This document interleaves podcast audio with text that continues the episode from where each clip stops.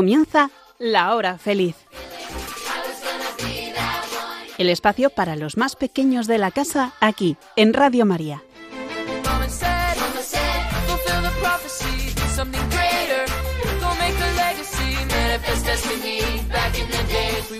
¿Qué tal amiguitos? ¿Cómo estáis? Bueno, seguro que muy bien, disfrutando de este tiempo pascual y alegres también por recordar que Jesús ha resucitado, que nos quiere muchísimo, que está además siempre a nuestro lado.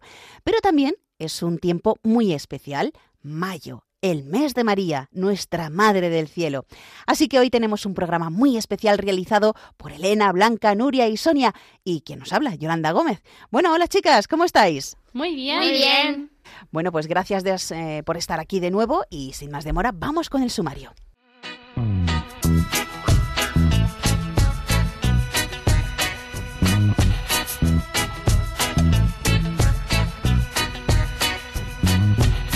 En este mes de mayo queremos hablaros de nuestra querida Virgen María. Y también del Espíritu Santo y lo importante que es para nuestra fe. Después nos iremos hasta algunos museos curiosos y especiales. Y antes de los chistes y las adivinanzas, contaremos el cuento Los ojos del corazón.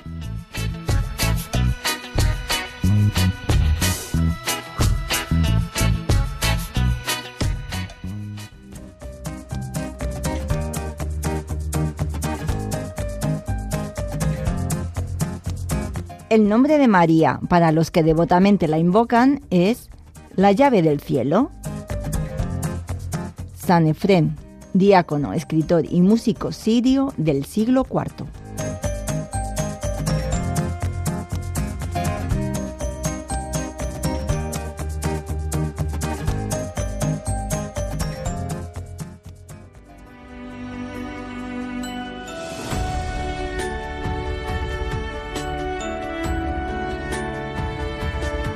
Bendita sea tu pureza, y eternamente lo sea, pues todo un Dios se recrea en tan graciosa belleza. A ti, celestial princesa, Virgen Sagrada María, yo te ofrezco en este día alma, vida y corazón. Mírame con compasión, no me dejes, madre mía.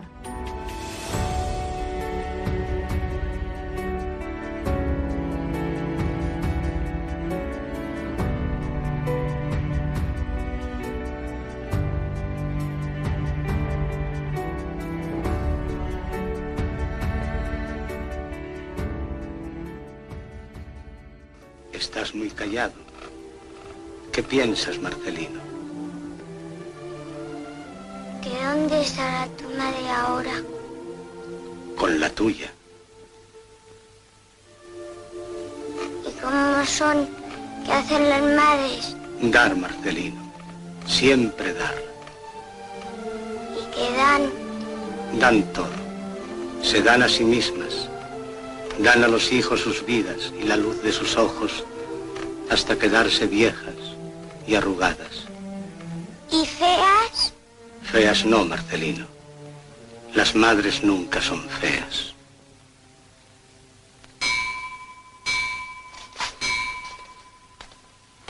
Me tengo que ir, nos llaman. ¿Y tú quieres mucho a tu madre? Con todo mi corazón. Y yo a la mía más. Amiguitos, hemos escuchado una parte de la película de Marcelino Pan y Vino, que si todavía no la habéis visto, pues yo os la recomiendo, porque Marcelino es un niño huérfano que le dejaron en las puertas de un convento de frailes franciscanos. Crece con ellos, es traviesillo, pero de buen corazón, y un día descubre una gran cruz donde está Jesús ahí clavado, y habla con él. Y, y no os digo más, no os digo más para que la veáis. Así que bueno, pero qué bonito lo que dice Jesús sobre las madres, ¿verdad? Muchas veces no las valoramos como debiéramos, pero siempre están ahí, dándonos su apoyo, su cariño, su ayuda. Y también María, desde el cielo, nos da su amor y su ayuda. Ella nos invita a seguir a su Hijo Jesús, para que estemos un día con Él en el cielo. Y la Iglesia, en este mes tan bonito de las flores, el mes de mayo, pues se lo quiere dedicar a ella. Seguro que os acordáis del momento en el que Jesús está en la cruz y antes de morir dice a María, Mujer, aquí tienes a tu hijo.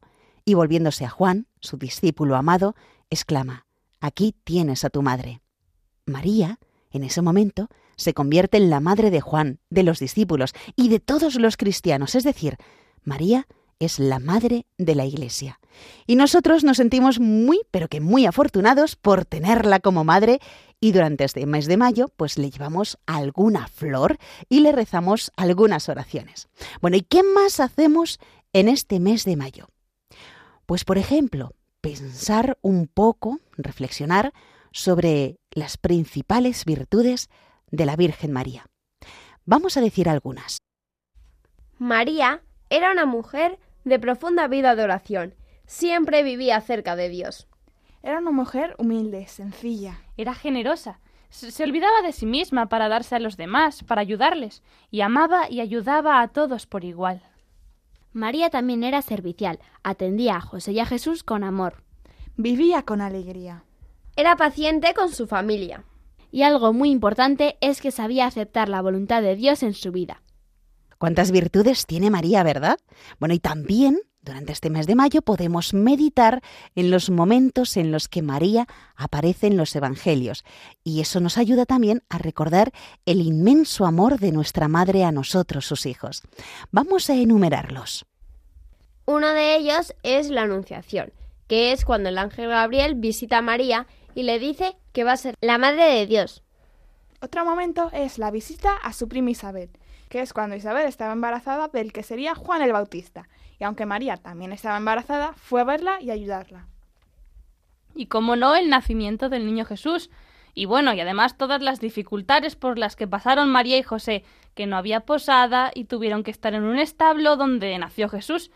Y además, cómo José y María estaban tan sorprendidos por la visita de los pastores y cómo estos pastores les contaban que las cosas que les habían dicho los ángeles y también la visita de los Reyes Magos. Y bueno, además después tuvieron que huir a Egipto porque Herodes quería matar al niño. Otro pasaje en el que aparece la Virgen María es la presentación del niño Jesús en el templo, y allí es donde conocen a Simeón y a Ana, y es cuando Simeón, movido por el Espíritu Santo, toma en brazos a Jesús y le bendijo, diciendo que él sería la luz que iluminaría a los gentiles. También después le dijo a María que una espada atravesaría su alma, y así es como profetizó los sufrimientos que tendría que afrontar. Otro momento donde María aparece es cuando el niño Jesús se pierde y luego le encuentran en el templo. Esto ocurre cuando Jesús es un poco más mayor, unos 12 años, y se queda hablando con los maestros de la ley. Sus padres pensaban que estaban con otros conocidos, y cuando se dieron cuenta de que no, se preocuparon mucho hasta que le vieron allí. Las bodas de Cana. Aquí es donde María y Jesús asisten a una boda, y cuando se quedan sin vino los novios para dar a los invitados, María le pide a Jesús que haga algo, y Jesús convierte el agua en vino, para asombro de unos pocos que vieron este hecho. Otro momento es María al pie de la cruz.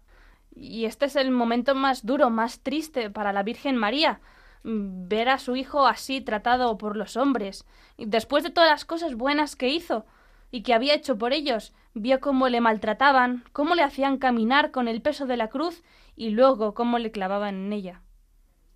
Y a pesar de todo el dolor que está sintiendo Jesús, nos da a su madre con esas palabras. Mujer, ahí tienes a tu hijo. Y a Juan le dice, aquí tienes a tu madre.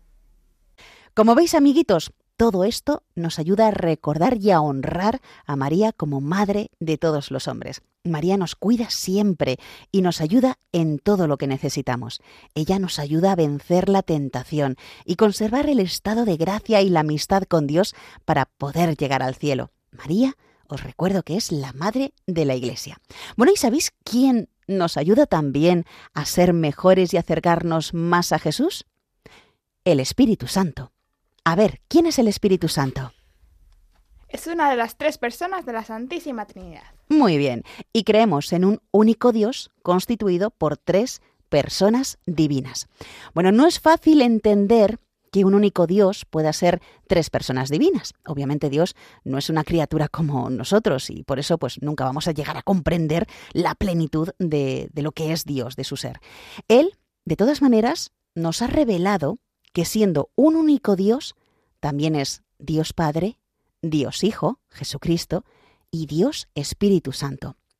A ver, amiguitos, ¿habéis visto alguna vez un trébol? Mirad, es que San Patricio usaba el ejemplo del trébol para hablar de la Trinidad. Como este que en una sola planta tiene tres hojas, pues digamos que así hay un único Dios, pero con tres personas. Bueno, esta imagen es útil también para aprender más sobre la Trinidad. Se verá que el Padre, Hijo y Espíritu Santo son todos Dios, pero que el Padre es distinto del Hijo y que a su vez es distinto del Espíritu Santo. Otra cosa que hay que saber del Espíritu Santo es que deriva del amor del Padre y del Hijo. Él es el amor que existe entre el Padre y el Hijo. Y además el Espíritu Santo, que seguro que no lo sabéis, pero si lo sabéis, pues genial, tiene un papel muy especial en la historia porque ha sido enviado para ser nuestro guía. Si leéis la Biblia, seguro que lo habéis visto allí ya eh, citado. Lo podemos ver allí porque ha inspirado además a los que han escrito el Antiguo Testamento para que éste fuera verdaderamente palabra de Dios. Y ha dado a los profetas las palabras con las que predicar al pueblo de Israel. Y, por ejemplo, cuando Moisés hizo salir a los israelitas de la esclavitud de Egipto, estaban guiados por una columna de fuego, por el Espíritu Santo. Y antes de que Jesús volviese al cielo en su ascensión, dijo a los discípulos que el Espíritu Santo se quedaría con ellos y con nosotros, sí, sí, con nosotros también. Bueno, el 28 de mayo, dentro de poco, la Iglesia va a celebrar Pentecostés. Es decir, vamos a recordar ese momento en el que el Espíritu Santo desciende sobre los apóstoles, que estaban reunidos en una casa, con miedo, eh, no querían llamar mucho la atención, andaban, digamos, como perdidos. Pero fue llegar el Espíritu Santo a cada uno de ellos y les dio un valor increíble para evangelizar, les dio confianza en Dios y aumentó su fe. Y también les dio sabiduría. Fueron capaces de hablar en lenguas que antes no conocían impresionante. Bueno, yo os invito a leer ese pasaje cuando llegue el día de Pentecostés. Bueno, y hay un momento, hay un momento en nuestras vidas donde el Espíritu Santo tiene una importancia especial. ¿Verdad, Sonia? Sí, la confirmación. Muy bien. Bueno, y tú vas a recibirla en breve, ¿verdad? Este fin de semana. Sí. ¿Y de la formación que te han dado, Sonia, qué destacarías? Pues a ver, yo creo que lo que destacaría de lo que me han enseñado este año es que Dios nos quiere tanto que nos da libertad. Yo lo relaciono con una frase que seguro que habéis escuchado en alguna película que dice, cuando quieres tanto a una persona tienes que dejarla ir. Entonces, pues yo lo relaciono porque Dios nos quiere infinitamente que nos da tal libertad para decidir si confiamos en Él y si queremos cumplir su voluntad como hicieron Jesús, José y María. Y, la confirmación, así como tal, cuando tú recibas al Espíritu Santo, eh, ¿qué significa? Significa, yo creo también, dar un paso más en tu vida en la fe. Y a lo mejor pues también ayudar en la evangelización, a dar a conocer a la, gente quién es Jesús, ¿no? Sí, también el Espíritu Santo en, en, Pentecostés se recuerda que te da fuerzas, te da fuerzas para predicar el Evangelio y dar a conocer a Dios a quien no lo conoce. Eh, claro, en la confirmación tú recibes al Espíritu Santo.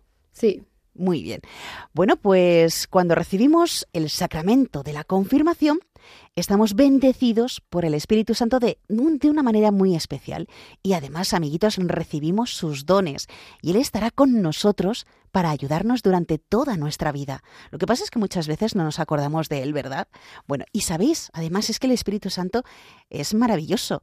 Eh, hay que pedirle también que nos ayude. Y tiene siete dones principales.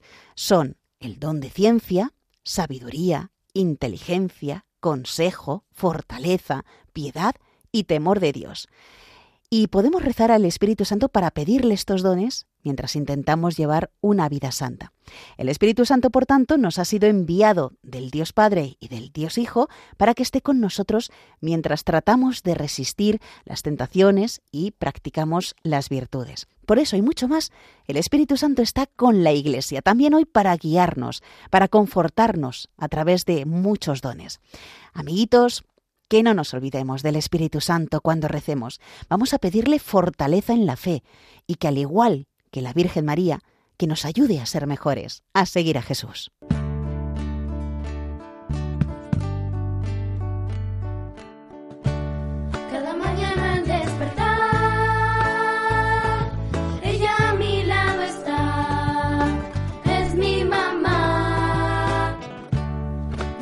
each other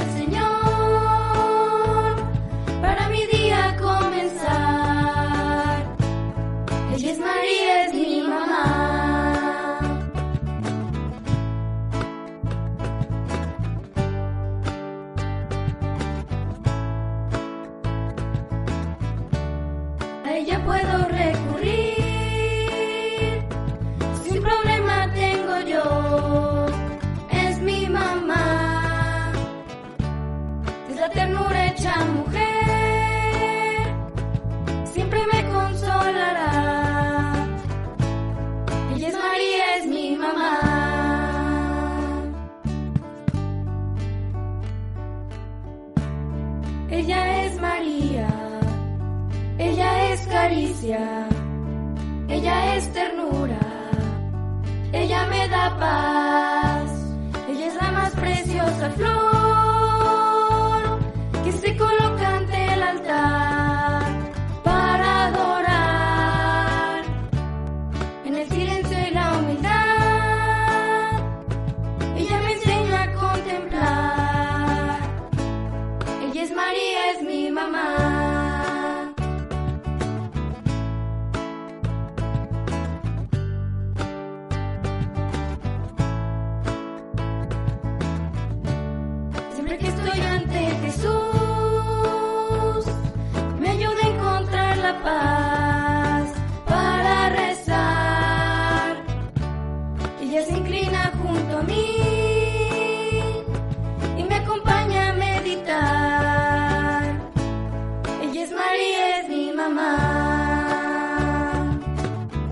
Estás escuchando La Hora Feliz en Radio María.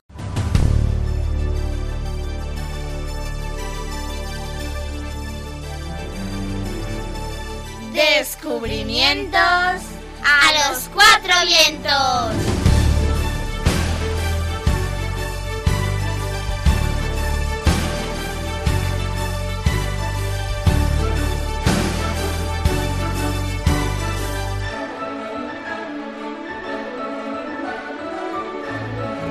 Amiguitos, hoy 18 de mayo es el Día Internacional de los Museos.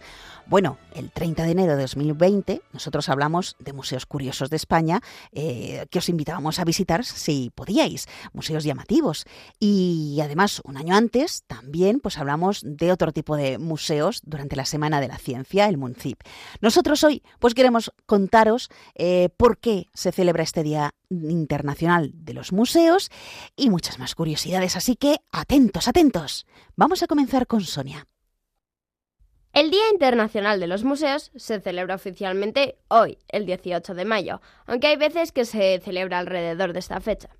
Desde 1979 se celebra para transmitir el mensaje de que los museos son un medio importante para los intercambios culturales, el enriquecimiento de culturas y muchas más cosas de las que luego os hablaré.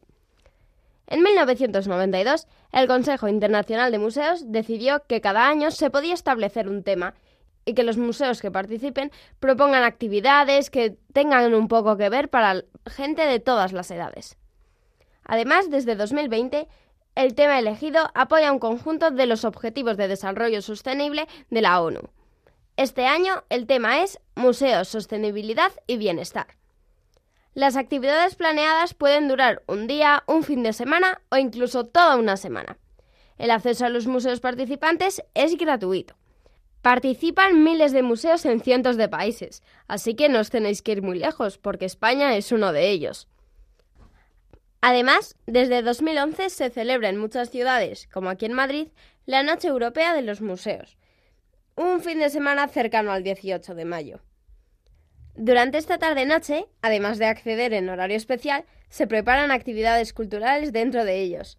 ¿Os imagináis dormir al lado de un dinosaurio o debajo de tiburones? Yo conozco a algunas personas, como por ejemplo Nuria y Blanca, que lo han hecho. ¿Qué tal? ¿Qué os pareció? Mola. Y bueno, aparte de lo que he dicho al principio, los museos nos aportan muchas cosas. Estas son solo algunas. Nos aportan cultura y nos ayudan a descubrir cosas nuevas. Vemos otros puntos de vista de otras personas en otros tiempos.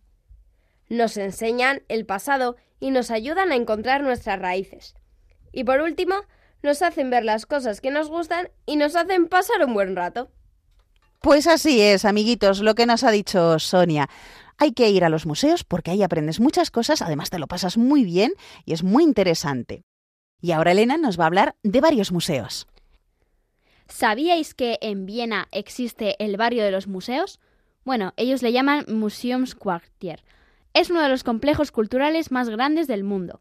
Está situado donde acaba el casco antiguo, en lo que fueron antiguamente las caballerizas imperiales, y reúne una superficie de 60.000 metros cuadrados, donde hay instalaciones con los géneros artísticos más diversos, pintura, escultura, arquitectura, música, y también hay restaurantes, cafeterías y tiendas, en edificios barrocos mezclados con edificios de arquitectura moderna. Algunos sitios destacados son la Galería de Arte Leopold, la librería de Walter Koenig, el restaurante Cantín y la Electric Avenue. Y también hay un, un, museo y un teatro pensado especialmente para los niños. Y más cerquita, aquí en Madrid, tenemos el Triángulo de Oro de los Museos, compuesto por el Museo Reina Sofía, el Museo Thyssen y el Museo del Prado, que es del que os voy a hablar ahora. Es uno de los más famosos de España y del mundo entero, y el 18 de mayo suele haber muchas actividades de todo tipo, conciertos, exposiciones, directos en redes sociales. Eso sí, a pesar de ser un museo muy conocido, tiene muchas curiosidades y anécdotas que os voy a contar. El Museo del Prado cuenta actualmente con más de 14.000 metros cuadrados de exposición, en los que hay pinturas de autores como Velázquez, El Greco, Tiziano, Rubens, El Bosco y Goya.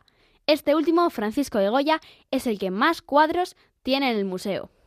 Además, el museo tiene casi 8.000 pinturas catalogadas, de las cuales casi 7.000 están en depósito, almacenadas o solamente disponibles en exposiciones temporales. Así que solo podemos ver una muy pequeña parte de todo este patrimonio que tiene. El Prado tiene la anécdota del ladrón más torpe jamás conocido.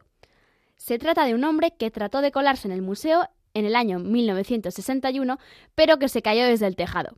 En su bolsillo estaba la nota con las condiciones que exigía a cambio de la devolución de lo que iba a robar. Y el último dato curioso que os voy a contar es que los primeros catálogos del Museo del Prado, estos folletos que te vienen el nombre del cuadro, la imagen, el autor y una pequeña descripción, pues fueron realizados por el que era el conserje del edificio, el italiano Luis Eusebi.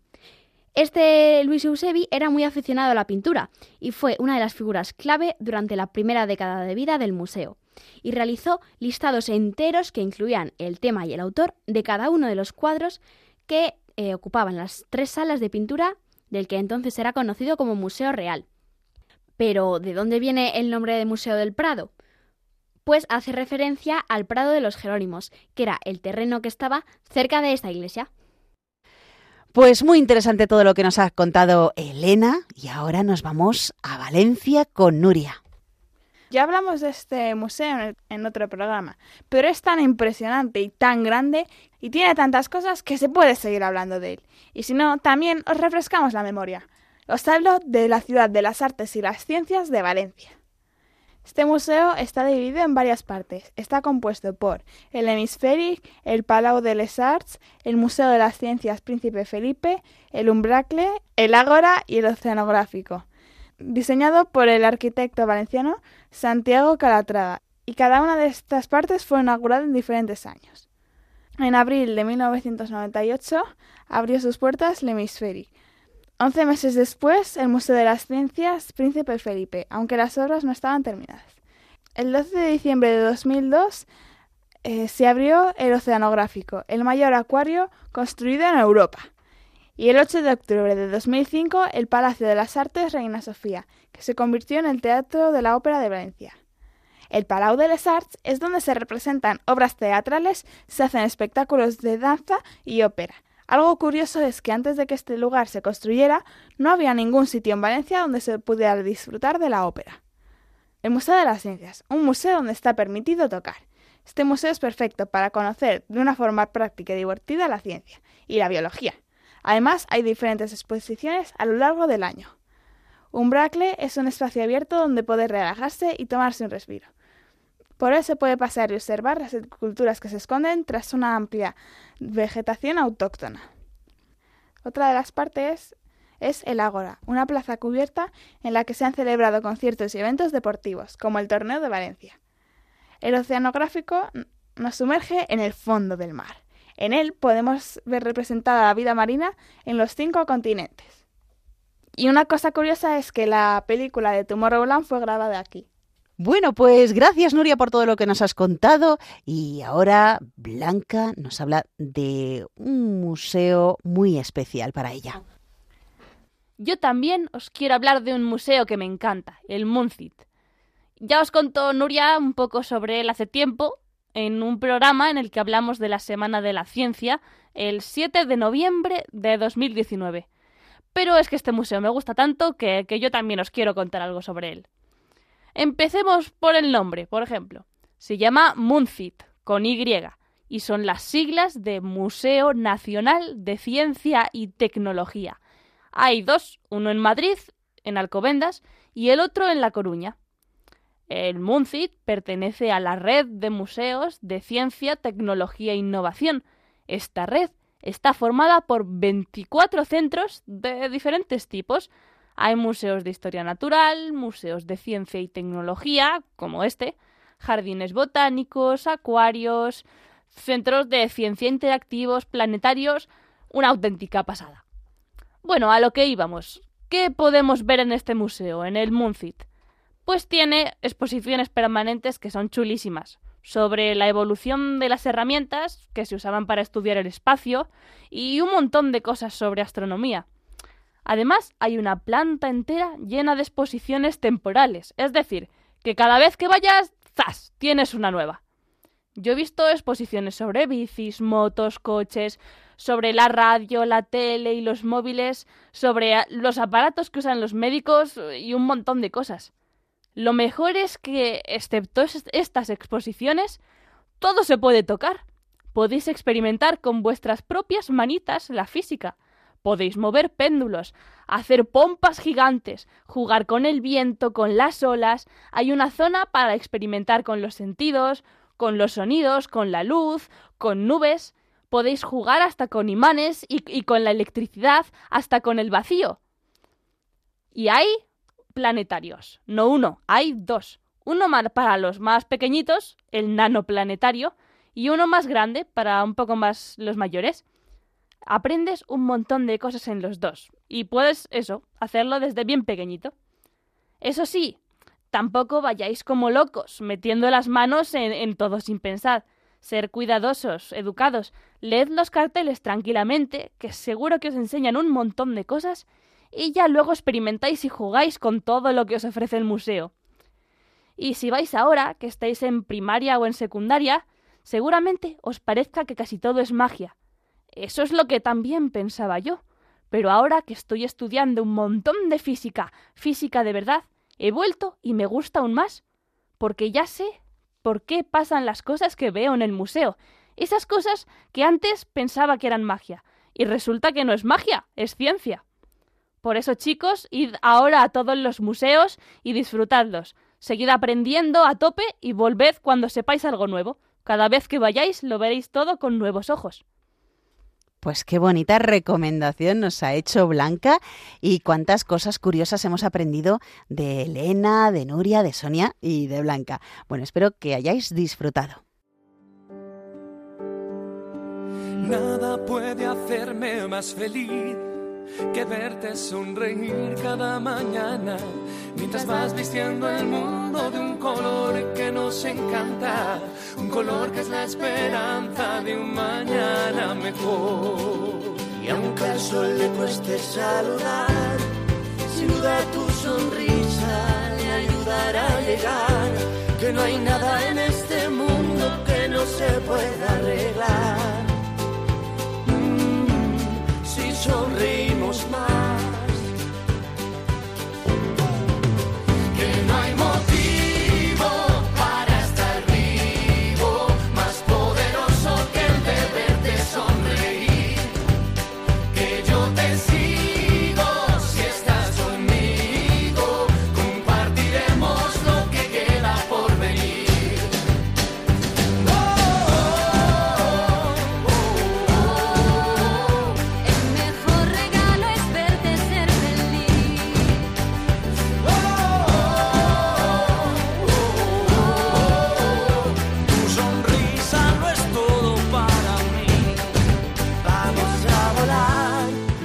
de las estrellas cruzando el mar, descubriendo la receta de la felicidad.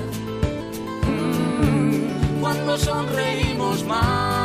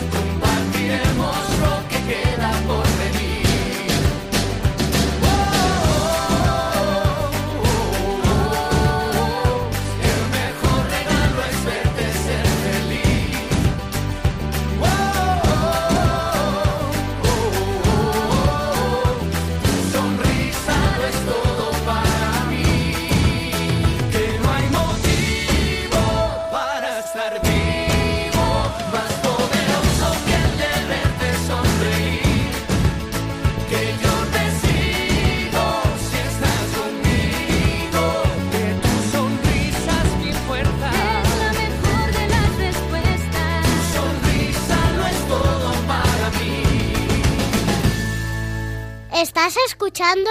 El programa de los niños de Radio María.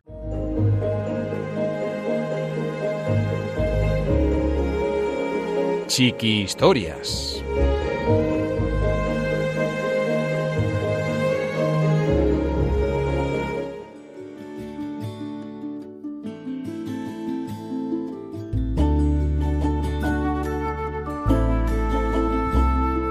Los ojos del corazón. Si miramos con amor, todo es posible. Un cuento de Alex Rovira y Francés Miralles.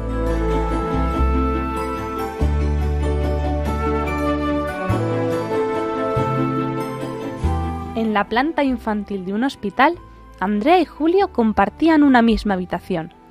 El niño se estaba curando de una enfermedad pulmonar.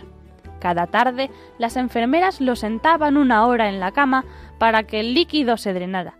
Así, durante ese rato, él podía mirar por la única ventana que tenía en la habitación. Su compañera, en la cama que daba a la pared, había tenido un accidente con el coche de sus padres y se había hecho daño en la espalda y la cadera, y tenía que pasarse todo el tiempo tumbada boca arriba. Julio y Andrea se hicieron muy amigos. Se pasaba horas hablando de sus series de televisión favoritas, de las excursiones que habían hecho con sus padres y de los amigos del colegio. Se reían mucho juntos y a pesar del dolor y de no poder salir, el tiempo se les pasaba rápido. Cada tarde, Julio le contaba a Andrea lo que veía por la ventana cuando los sentaban las enfermeras. Llevaban más de un mes ingresados y echaban de menos el sol, la calle, la gente, todo. Así que el chico se esmeraba en describirle a su amiga todo lo que veía. Un parque precioso donde había un estanque con patos, una pista de baloncesto y un banco donde los ancianos leían el periódico bajo el sol. Un día, Andrea le dijo a Julio, Cuando salgamos de aquí, quedaremos un día en ese parque para jugar un partido de baloncesto. Eso está hecho. Cuando ya hacía dos meses que eran amigos, Julio recibió el alta. Estaba curado. Andrea se alegró por él, pero también sintió pena. Ahora se quedaría sola en aquella habitación y aún tendría que estar unas cuantas semanas más quieta en aquella cama. Su amigo le regaló su libro favorito antes de irse y le prometió esperarla para ir juntos al parque, como habían quedado. A Andrea se le escapó una lágrima. Sin la compañía de Julio, las semanas que le faltaban se harían eternas. Pidió a la enfermera que la pusieran cerca de la ventana. Así por lo menos podría ver los árboles, los patos y los chicos jugando al baloncesto. Al cabo de un par de días, la movieron a la cama que había ocupado su amigo, aprovechando además que podía incorporarse un poco. Llevaba mucho tiempo inmovilizada y solo había visto el techo. Cuando pudo mirar por sí misma a través de la ventana, se llevó una enorme decepción. No había parque alguno, ni árboles, ni niños jugando. Solo se veía el muro blanco de otro edificio del hospital. Andrea preguntó muy triste a la enfermera. ¿Cuándo han levantado este muro? ¿Y por qué? Siempre ha estado ahí, desde que construyeron el hospital. Eso es imposible. Esta ventana daba un parque con un estanque. Cada tarde Julio me contaba los perros que paseaban, si veía niños o solo personas mayores, de qué color estaban las hojas. La enfermera suspiró antes de responder. Ah, Julio inventaba cada tarde ese parque para ti, Andrea, para que fueras un poquito más feliz. Andrea dejó escapar una lágrima. Ahora se sentía afortunada. Atrapada en aquel lugar, en medio del dolor, había hecho el mejor amigo del mundo, alguien a quien le importaba tanto su felicidad que era capaz de soñar para ella.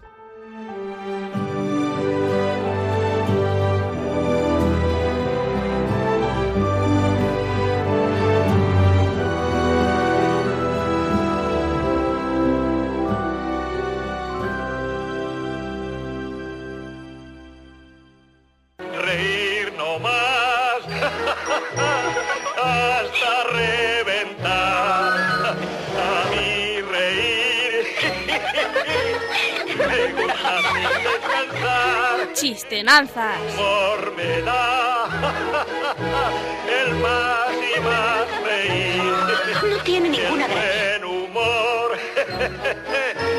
Más buen humor me da a mí. Cómo me gusta reír. Más buen humor me da a mí. ¿Estáis preparados para estrujar vuestros cerebros y a ver si solucionáis las adivinanzas que nos dicen Elena, Blanca, Nuria y Sonia? Pues adelante con la de Sonia. Tengo cadenas sin ser preso y si me empujas me voy y vuelvo.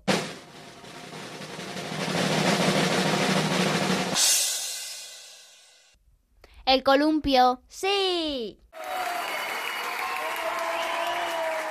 Muy bien, Elena, tu adivinanza. A España la parte en dos y también a Portugal. Es el río que más agua lleva de la tierra al mar.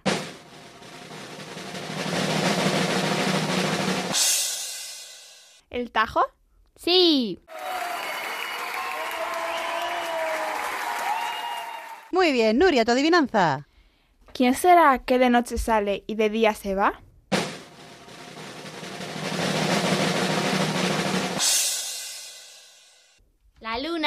No. Las estrellas. No. La farola. No. El sueño. No. Una pista. Es un animal. El búho. Sí.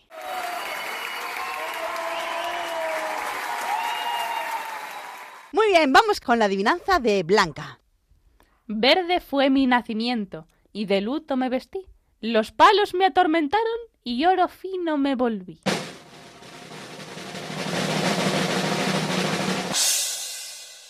¿La aceituna? Sí. Muy bien, Nuria. Bueno, pues ya vamos con los chistes. Sonia, tu chiste.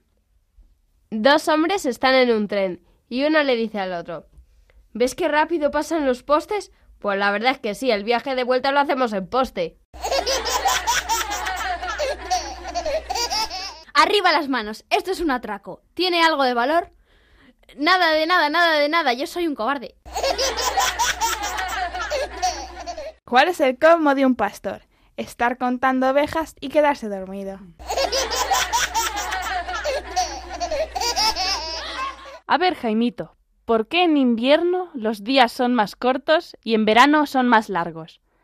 Porque el calor expande las cosas y el frío las contrae.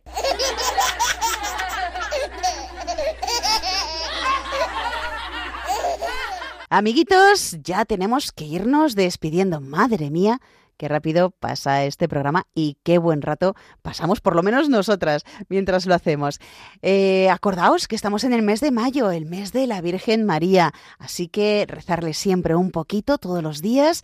Eh, intentad leer algo de los evangelios para conocer también más a la Virgen María, sus virtudes y, como no, pues que nos preparemos también para ese día tan grande como es el de Pentecostés, la venida del Espíritu Santo. Espero que también os haya gustado todas esas curiosidades que nos han contado de los museos en este Día Internacional de los Museos. Así que en cuanto acabe el programa, os podéis ir a uno de los museos que seguro que en vuestras localidades hay alguna actividad. Y nada más ya. eh, como no, el agradecer la presencia de Elena, Blanca, Nuria y Sonia por estar aquí y hacer de este programa, pues, un programa muy interesante y muy entretenido. Gracias, chicas. De nada y expandid vuestro conocimiento. Bueno, yo me quedo con esta frase, ¿eh? expandir vuestro conocimiento. Pues ahí estamos. Bueno, pues si nos queréis escribir, si habéis eh, ido a algún museo eh, en el día de hoy, pues luego nos lo contáis escribiéndonos un email o una carta, o también nos podéis enviar un cuento que vosotros hayáis escrito y así lo leemos aquí en la radio. Os recordamos, ¿cuál es el email de Radio María? La hora feliz 2 arroba radiomaria.es. Y si nos queréis escribir por carta, por correo postal, en el sobre tenéis que indicar que es para Radio María La Hora Feliz de Yolanda Gómez. Y la dirección es Paseo de los Lanceros 2, primera planta, 28024, Madrid. Pues ahí espero que lo hayáis anotado bien. Y si queréis volver a escuchar este programa u otros anteriores como los que ya os hemos mencionado, pues lo podéis encontrar en el podcast de Radio María, www.radiomaria.es y entrando en nuestra página web vais a la pestaña de podcast y ahí podéis buscar el programa de la hora feliz de Yolanda Gómez. Bueno, pues nos volveremos a encontrar, si Dios quiere, el 15 de junio. Y vosotros sed buenos. Sí, sí se puede. Sí se puede. Un fuerte abrazo para todos y sed felices.